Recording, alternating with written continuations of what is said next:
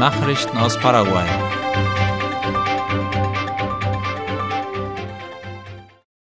Um Mitternacht ist es vor dem Gebäude des obersten Wahlgerichtes in Asunción zu Unruhen gekommen. Laut AVC Color kam es in der Nähe des obersten Wahlgerichts TSJE zu Zusammenstößen zwischen der Polizei und Gruppen, die Padio Cuvas unterstützten. Die Demonstranten akzeptieren die Niederlage von Padio Cuvas bei den Präsidentschaftswahlen nicht. Sie erheben den Vorwurf von Wahlbetrug bei den Parlamentswahlen, die am vergangenen Sonntag stattgefunden haben. Unterdessen rief der Innenminister Federico González die Demonstranten und ihre politischen Führer zur Vernunft auf. Er forderte dazu auf, die bisherige Auszählung der Stimmen zu respektieren. Unterdessen wird die Auszählung beim obersten Wahlgericht unter polizeilichem Schutz noch fortgesetzt. In Paraguay gibt es mehr als 200.000 Arbeitslose. Der 1. Mai ist der internationale Tag der Arbeit, der von der Organisation der Vereinten Nationen für Erziehung, Wissenschaft und Kultur UNESCO ausgerufen wurde. Laut der Tageszeitung La Nation sind hierzulande etwa 212.000 Menschen ohne Arbeit und die Arbeitslosigkeit nimmt in dem Maße zu, wie die Wirtschaftskrise voranschreitet und die Kosten für den Grundnahrungsmittelkorb steigen. Von den 212.000 Arbeitslosen sind 48 Prozent Männer und 52 Prozent Frauen von Plata Mission verfolgt Projekte zur Stärkung der Stromversorgung. Vertreter des Entwicklungsfonds für das La Plata Becken von Plata haben Aktivitäten während der Kontrollmission der Darlehensverträge für laufende Arbeiten im Departement Cordillera und im Chaco durchgeführt, wie IP Paraguay berichtet. Dabei handelt es sich um zwei Projekte, zum einen der Bau des Umspannwerks und der Stromübertragungsleitungen in der Ortschaft Valenzuela und zum anderen der Bau einer 220 Kilovolt Übertragungsleistung zwischen Villa Agis, Villarreal, Pozo Colorado und Loma Plata und der Bau der 220 Kilovolt Umspannstation Pozo Colorado. Die Kosten dafür liegen zwischen 45 und 70 Millionen US-Dollar. Bananenexporte generieren Einnahmen von fast 9 Millionen US-Dollar. Der Nationale Produktionsverband UGP berichtet über Deviseneinnahmen in Höhe von 8,7 Millionen US-Dollar aus dem Verkauf von Bananen ins Ausland. Wie La Nation den Bericht weiter zitiert, wurden im ersten Quartal dieses Jahres rund 24.700 Tonnen Bananen exportiert. Der Anstieg des Volumens sei darauf zurückzuführen, dass immer mehr Produzenten sich dem Anbau der Frucht widmen. Der Bananenanbau und die Ernte stellt für Hunderte von Familien im ganzen Land eine wichtige Beschäftigungs- und Einkommensquelle dar.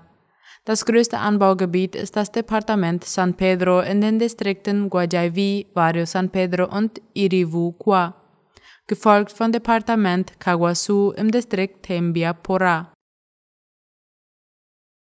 Tembia-Porá. INCAN stärkt Patientenversorgung mit neuem Linearbeschleuniger. Das Nationale Krebsinstitut INCAN hat den dritten Linearbeschleuniger für die Behandlung von Krebspatienten in Betrieb genommen, der im Rahmen einer Zusammenarbeit zwischen dem Gesundheitsministerium und der Internationalen Atomenergiebehörde erworben wurde. Darüber berichtet das Gesundheitsministerium auf seiner Internetseite. Die Anschaffung dieses modernen Geräts sei angesichts der großen Zahl von Krebspatienten, die in der Einrichtung behandelt werden, für die Verbesserung der Dienstleistungen unerlässlich, heißt es. Die Kosten für die Ausrüstung belaufen sich auf rund 2 Millionen Dollar. Mit einem Linearbeschleuniger werden Tumor- und andere Erkrankungen mittels energiereicher Elektronen- und Photonenstrahlung behandelt.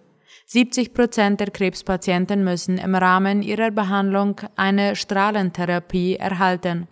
Beim INCAN werden etwa 160 Patienten mit dieser Technologie behandelt und die Neuanschaffung wird weiteren 80 Personen die Tür zu einer derartigen Behandlung öffnen. Mindestens 42 Menschen wurden nach Zusammenstößen zwischen der Polizei und Anhängern von Paraguayo Cubas verhaftet. Wie ABC Color in Berufung auf Angaben der Nationalpolizei informiert, wurden im Zuge von Protesten in der Nacht von Montag auf Dienstag 42 Menschen in Asunción und anderen Orten verhaftet. Es handelt sich dabei um Anhänger des früheren Senators und Ex-Präsidentschaftskandidaten Paraguayo Cubas. Sie lehnen die offiziellen Wahlergebnisse ab, die Kubas mit fast 23 Prozent der Stimmen an dritter Stelle platzieren, nach Santiago Peña und Efraín Alegre. Sie wurden unter Begründung von Friedensstörung, Widerstand und Körperverletzung von Polizisten verhaftet. Es sollen zehn Uniformierte leicht verletzt worden sein. Die Vorfälle ereigneten sich im Großraum von Asunción und auch in Ortschaften in den Departementen Guaira, Amambay und einigen Ortschaften in Alto Paraná. An der Remanso-Brücke wurde ein Kontrollposten zerstört. Efrain Allegre fordert nach Vorwürfen des Wahlbetrugs eine internationale Prüfung der Wahlmaschinen. Laut Angaben von Ultima Hora verlangt der Ex-Kandidat der Liberalen über soziale Medien, dass das oberste Wahlgericht TSJE ein Audit der Wahlen durchführen lässt. Nämlich solle die Software des Wahlsystems von einem internationalen unabhängigen Beratungsunternehmen geprüft werden.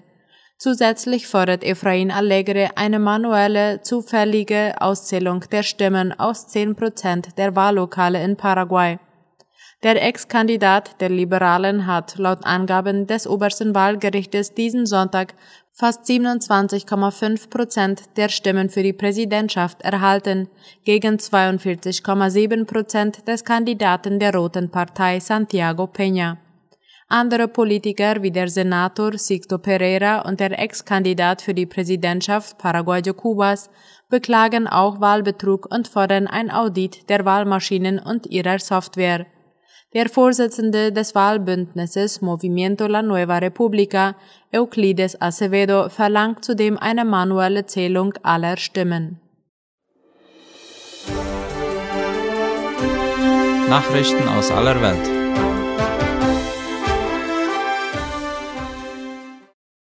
Erhöhung des Mindestlohns in Brasilien tritt in Kraft.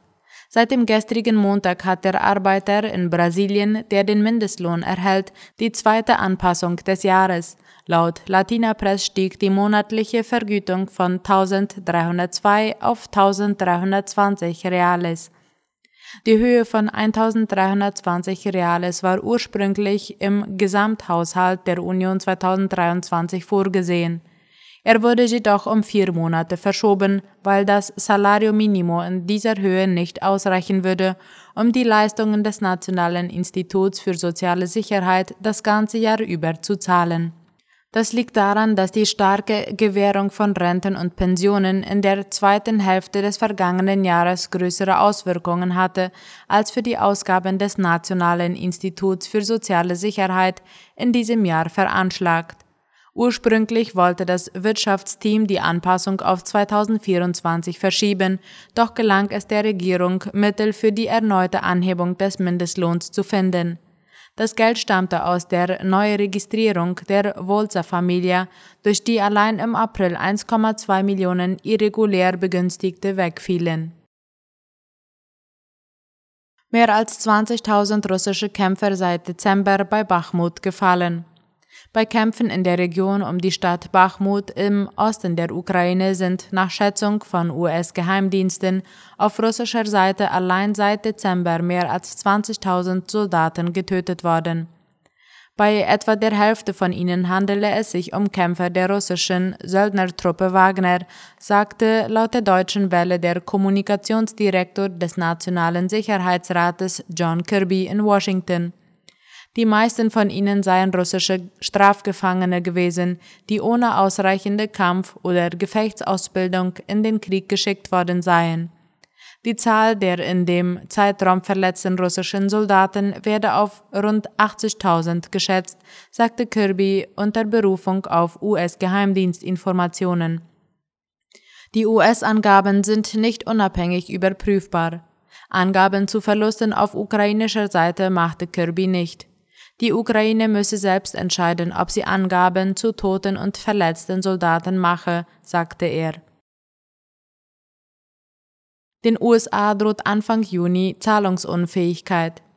Wie die Tagesschau schreibt, hat Finanzministerin Yellen gewarnt, den USA drohe Anfang Juni die Zahlungsunfähigkeit, sollte der Schuldenstreit nicht zügig beigelegt werden. Sollte der Kongress die Schuldenobergrenze nicht in den kommenden Wochen erhöhen oder aussetzen, werde die Regierung Anfang Juni, möglicherweise schon am 1. Juni, nicht mehr in der Lage sein, all ihre Verpflichtungen einzuhalten, schrieb Yellen an den republikanischen Mehrheitsführer im Repräsentantenhaus Kevin McCarthy und weitere ranghohe Politiker. Der Kongress müsse daher so schnell wie möglich handeln. Republikaner und Demokraten streiten schon seit Monaten über die Staatsausgaben und die Schuldenlast des Landes. Die USA hatten bereits Mitte Januar offiziell die Schuldenobergrenze von 31,38 Billionen Dollar erreicht. Durch eine Reihe von außergewöhnlichen Maßnahmen konnte die Regierung seither die Zahlungsunfähigkeit noch abwenden. Ein Zahlungsausfall hätte potenziell verheerende Folgen für die USA und das internationale Finanzsystem. UN erwarten 800.000 sudanesische Flüchtlinge.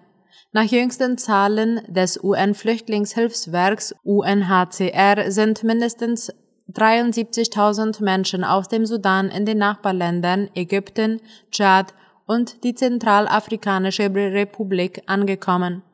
Nach Schätzungen könnten es mehr als 800.000 Menschen werden, die vor den schweren Kämpfen im Sudan flüchten, hieß es von den Vereinten Nationen. Darunter seien neben 580.000 sudanesischen Staatsbürgern mehr als 200.000 Menschen, die sich bereits als Flüchtlinge im Sudan aufhielten. Das nordostafrikanische Land grenzt an Ägypten, Libyen, den Tschad, die Zentralafrikanische Republik, Südsudan, Äthiopien und Eritrea. Das UNHCR bereite sich mit Regierungen und Partnern auf eine mögliche Fluchtwelle vor, wie es heißt. Zuvor hatte bereits die staatliche sudanesische Nachrichtenagentur SUNA berichtet, mehr als 70.000 Menschen seien in den vergangenen Tagen aus der Hauptstadt Khartoum in den Bundesstaat Weißer Nil geflüchtet. Die bereits existierenden Lager für Binnenvertriebene kämen dort an ihre Grenzen. Der Bundesstaat grenzt im Süden an Khartoum und erstreckt sich bis an die Grenze zum Nachbarland Südsudan.